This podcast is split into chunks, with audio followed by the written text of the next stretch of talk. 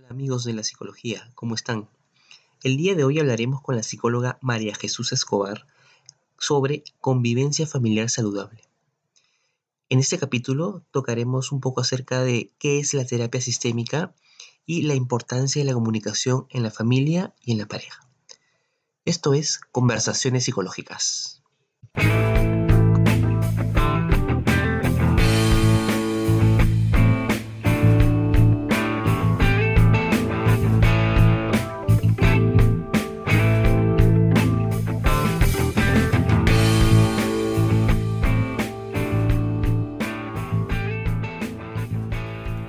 Soy Oscar Quevedo, eh, esto es Psicología y es Conversaciones Psicológicas. Eh, ya saben que nos pueden seguir por este medio, tenemos también un canal en YouTube y también tenemos eh, un podcast en, Spotify como Psicología Podcast. El día de hoy vamos a hablar con María Jesús Escobar sobre convivencia familiar saludable. María Jesús es psicóloga, actualmente es docente en la Pre-Lima, está especializada en temas de familia y adolescencia y ha llevado también una maestría en terapia sistémica en la Universidad Autónoma de Barcelona. Hola, ¿qué tal? ¿Cómo estás? Bienvenida. ¿Cómo estás? Gracias. Jesús Ojechu, como, como también te dicen. Gracias primero por, la, por aceptar esta invitación para poder hablar de un tema sumamente importante, que es un tema de familia. Pero antes de empezar, María Jesús también es parte, está también en la página de psicología.p, también desde, desde hace unos meses, ahí te la pueden encontrar, pero también háblanos un poco acerca de ti, María Jesús. Bueno, nada, yo soy psicóloga, ya licenciada de la Universidad de Lima. Actualmente trabajo para la Universidad de Lima. De hecho, un poco fan, me he quedado ahí trabajando para la misma institución. Eh, doy charlas para la universidad, trabajo en la Pre-Lima como profesora y como psicóloga, también dando atención a los chicos. Eh, también, ¿qué más? Bueno, doy terapia ya hace un buen tiempo. Mi especialidad, como ya dijiste, es sistémica justamente es el área que se enfoca sobre todo en los temas eh, familia, pareja, relaciones, ¿no? En general. Y también especialidad eh, con los adolescentes, llevo varios años trabajando con, adolescentes desde colegios, ¿no? Entonces, por ahí que tengo un poco de experiencia en ese sentido. Hoy vamos a hablar sobre convivencia familiar saludable. Eh, me gustaría empezar preguntándote qué es una convivencia familiar saludable, básicamente. ¿A qué podríamos llamarlo una convivencia familiar saludable? Bueno, de partida la convivencia tiene que ver con las relaciones que uno fomenta con las personas con las cuales vive o convive, ¿verdad? Cuando hablamos de saludable, obviamente que está estipulado dentro de lo que nos hace sentir bien, desde aquello que está ligado con aquellas emociones que son mucho más funcionales, es decir, que te permiten mm, realizar y, realizarte a ti como persona, o sea, realizar aquellas cosas que, tú te propones, ¿no? Pero también ser tú mismo de algún modo, ¿no? Creo que vivir en una convivencia saludable implica eh, dentro de un espacio común tener sus propias individualidades, hacer uno mismo dentro de esos espacios, ¿no? Y eso lo ve mucho, eh, comentabas un poco la terapia sistémica. Si nos podías comentar un poco qué es la terapia, terapia sistémica y por qué el tema familiar aborda mucho esa terapia. Uy, a ver, muy complejo de definir. voy a tratar de hacerlo más... Poco, técnicas, poco técnicas. Sí, sí, el lenguaje coloquial. Así eh, bueno, la psicología sistémica estudia los sistemas. Los sistemas, es decir, cuando un grupo funciona como uno solo, Normalmente hablamos, por ejemplo, de la familia. La familia funciona como una unidad. Y lo que analizamos normalmente en, la psicología sistémica es cómo las relaciones entre todos tienen a estar relacionadas entre todos. Es decir, si nosotros vemos a una persona que está pasándola mal o tiene algo, algún trastorno, alguna dificultad psicológica, no asumimos que es esa la persona la que tiene la dificultad, sino es la familia y que esa persona expresa quizás lo que está sucediendo. Exacto. Y para poder ayudar a esta persona, uno tiene que trabajar con la familia. Esas terapias donde no trabajas solamente con el individuo, sino que también eh, invitas también a los padres, a la esposa, a los hijos, y todos se involucran en, en la terapia, ¿verdad? Sí. Ahora, mucha gente tiene la idea de que cuando uno hace terapia familiar o terapia sistémica, es solo para familias. O sea, que yo solo trabajo con familias siempre o solo con parejas siempre. Lo cual no es así. En realidad, la mayoría de mis casos son individuales. La mayoría son jóvenes, por ejemplo, o personas que están trabajando por dependencias emocionales, temas de pareja, ¿no? Eh, adolescentes que están buscando su independencia emocional dentro de la familia, personas con problemas depresivos por factores familiares, etcétera, etcétera, ¿no? Y claro, en algunas sesiones yo invito a estos eh, familiares significativos para trabajar esos temas importantes, ¿no? ¿Cuán cierto es? Porque eh, me comentaban casos también que a veces una persona en, la familia, un miembro de la familia se enferma, tiene algún tema psicológico y llega a contagiar, dicen, llega a contagiar al resto de la familia, y cuando este, esta, este, este, esta persona que estaba mal sana, el, ambiente también sana. ¿Cuánto de esto es verdad? ¿Cuánto de esto es cierto? ¿Es, es así, es cierto? ¿O tiene sus excepciones? Bueno, de partida que mm, no estoy muy a favor del, término de que se contagia, ¿no? Porque, bueno, sabes que siempre que hablamos de un trastorno psicológico o algo emocional, no es que se contagie en sí, ¿no? Porque no es algo, no es un virus, digamos, ¿no? es una enfermedad, es un viral, claro. Exacto, exacto. Eh, lo que sí puede influenciar o puede generar cambios en las relaciones de las personas. ¿Ok? okay. Ahora, mm, más que pensar que una persona llega a generar un impacto en la familia, yo creo, y siempre lo he visto al revés, que la familia genera un impacto en esa persona. Entonces, si yo trabajo con esa persona y esa persona empieza a generar cambios, basta que una sola persona del sistema cambie para que el resto del sistema también empiece a movilizarse. Ok, y, en ese caso, ¿cuánto influye la comunicación en la familia? Vemos actualmente muchas familias llamadas disfuncionales, eh, pero que no tienen una buena comunicación. Eh, y algunos podrían decir que no saben cómo comunicarse o que de repente el día a día, en el sentido de que los padres trabajan, los hijos están en el colegio, no fomentan una comunicación también. Entonces, ¿cuánto afecta la comunicación en las relaciones familiares? Uf, muchísimo. A decir verdad, mira, las, la terapia sistémica se basa en dos teorías, la teoría de los sistemas y la teoría de la comunicación. O sea, es como el pilar de las relaciones, por así decirlo. Tanto así que a mí, o sea, afirmo, no sé si por ahí alguien puede discrepar conmigo, que la comunicación está muy relacionada con la relación que tienes en el sentido de, si tú te comunicas mal, lo más probable es que tu relación sea mala. Ok. A ese nivel, por así decirlo. Todo se puede basar en la comunicación. O la mayor parte, ¿no? Tiene una relación con eso.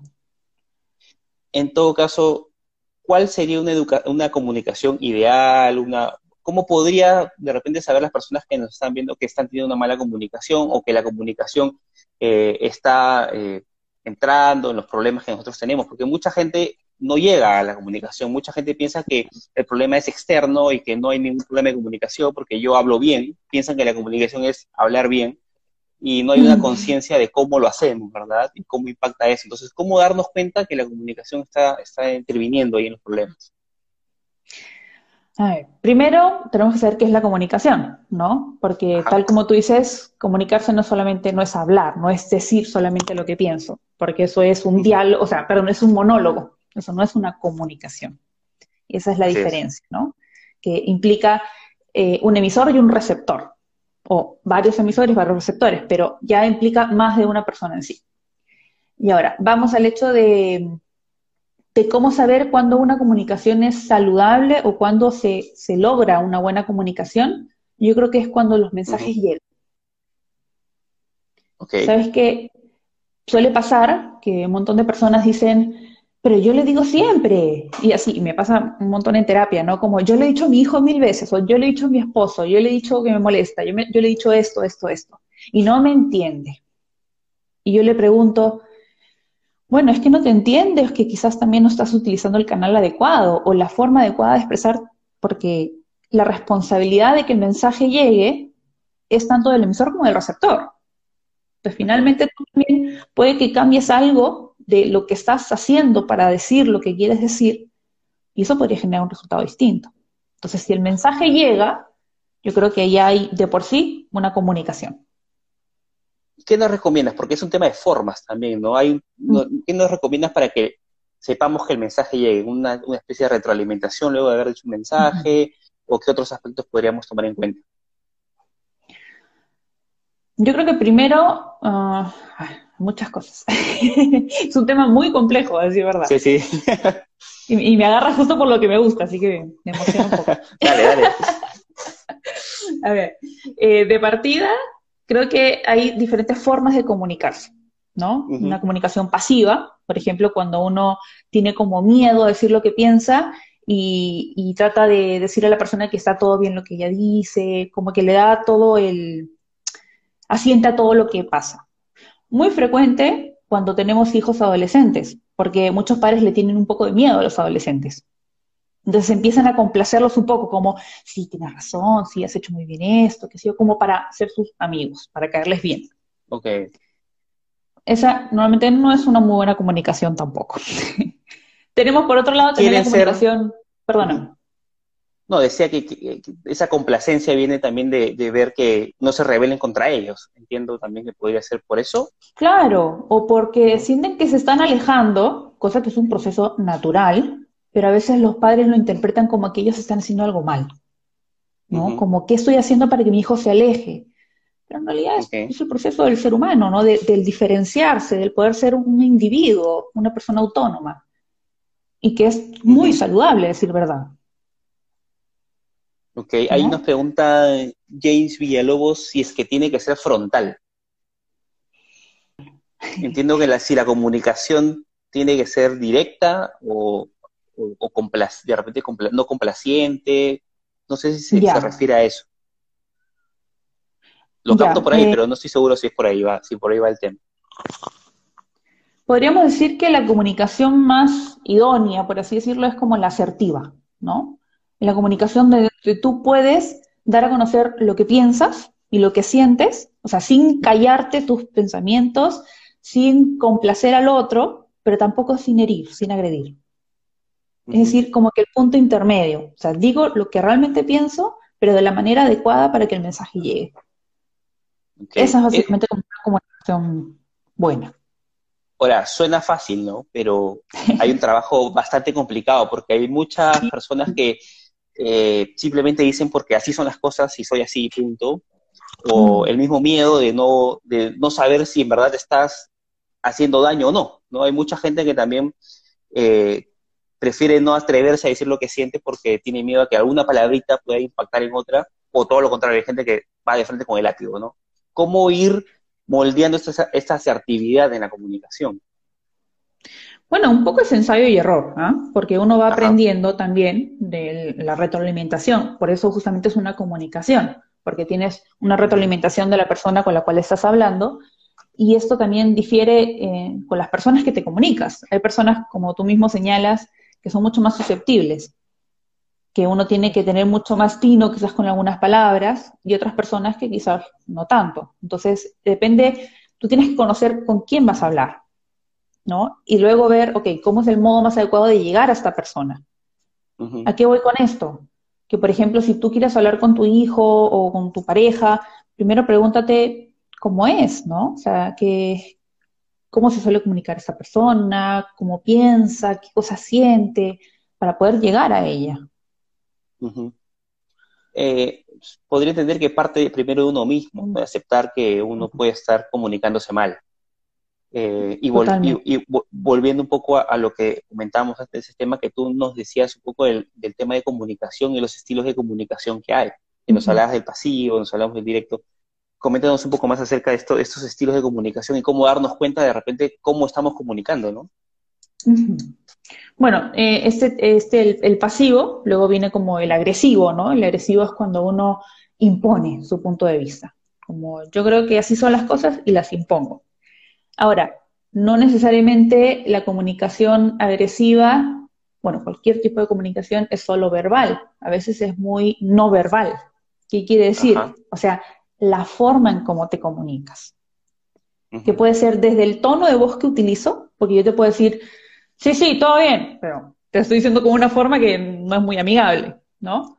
O te lo puedo decir como que evadiendo la mirada, mirando para otro lado, eso también comunica, ¿no? Ahora, ese es un tema más complicado todavía, ¿no? La comunicación no verbal. Porque si andamos un poco más de, ya no solo cómo decirlo, sino también cómo expresarlo, entiendo yo que para expresarlo hay que tener una mayor conciencia de nosotros mismos. ¿O me Un mayor, un mayor manejo incluso de tus propias emociones. Y eso es más complejo aún.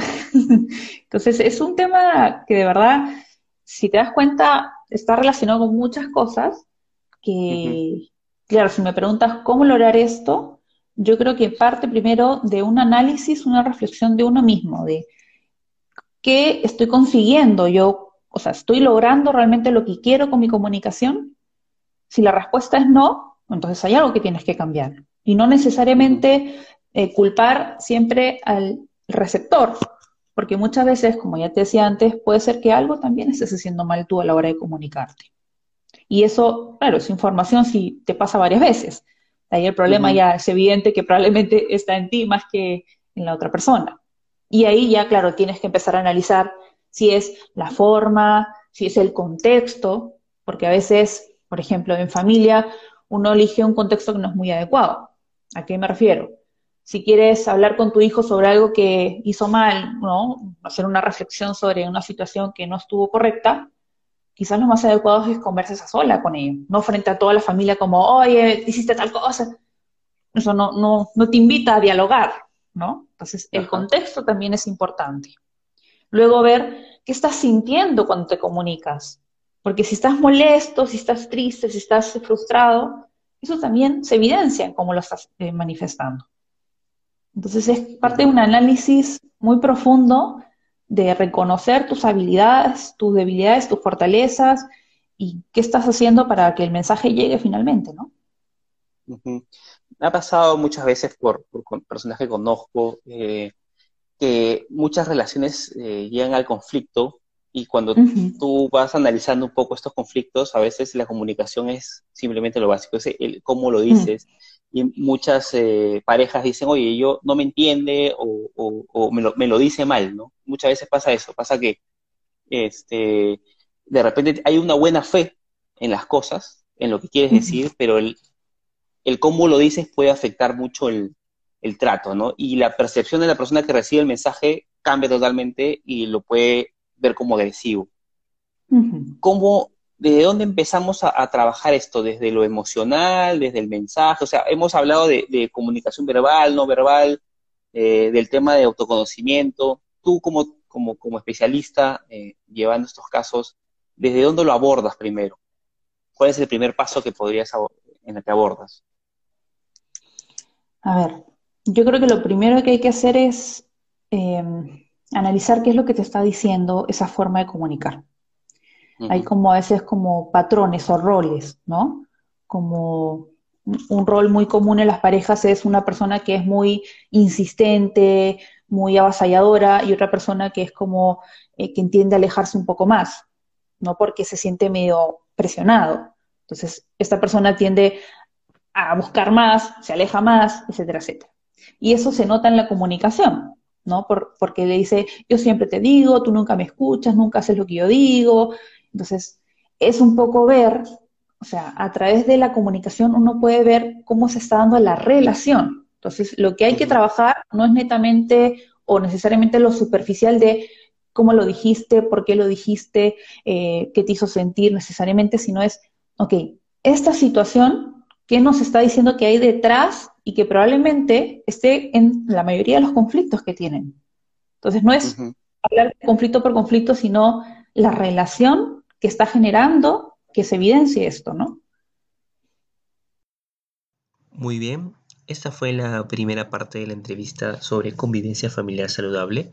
El día viernes estaremos subiendo el siguiente capítulo en donde trataremos los objetivos de la terapia de pareja, las expectativas en las relaciones familiares y de pareja y también terminaremos hablando sobre la coyuntura acerca del COVID y la familia. Nos vemos en el siguiente programa de Conversaciones Psicológicas.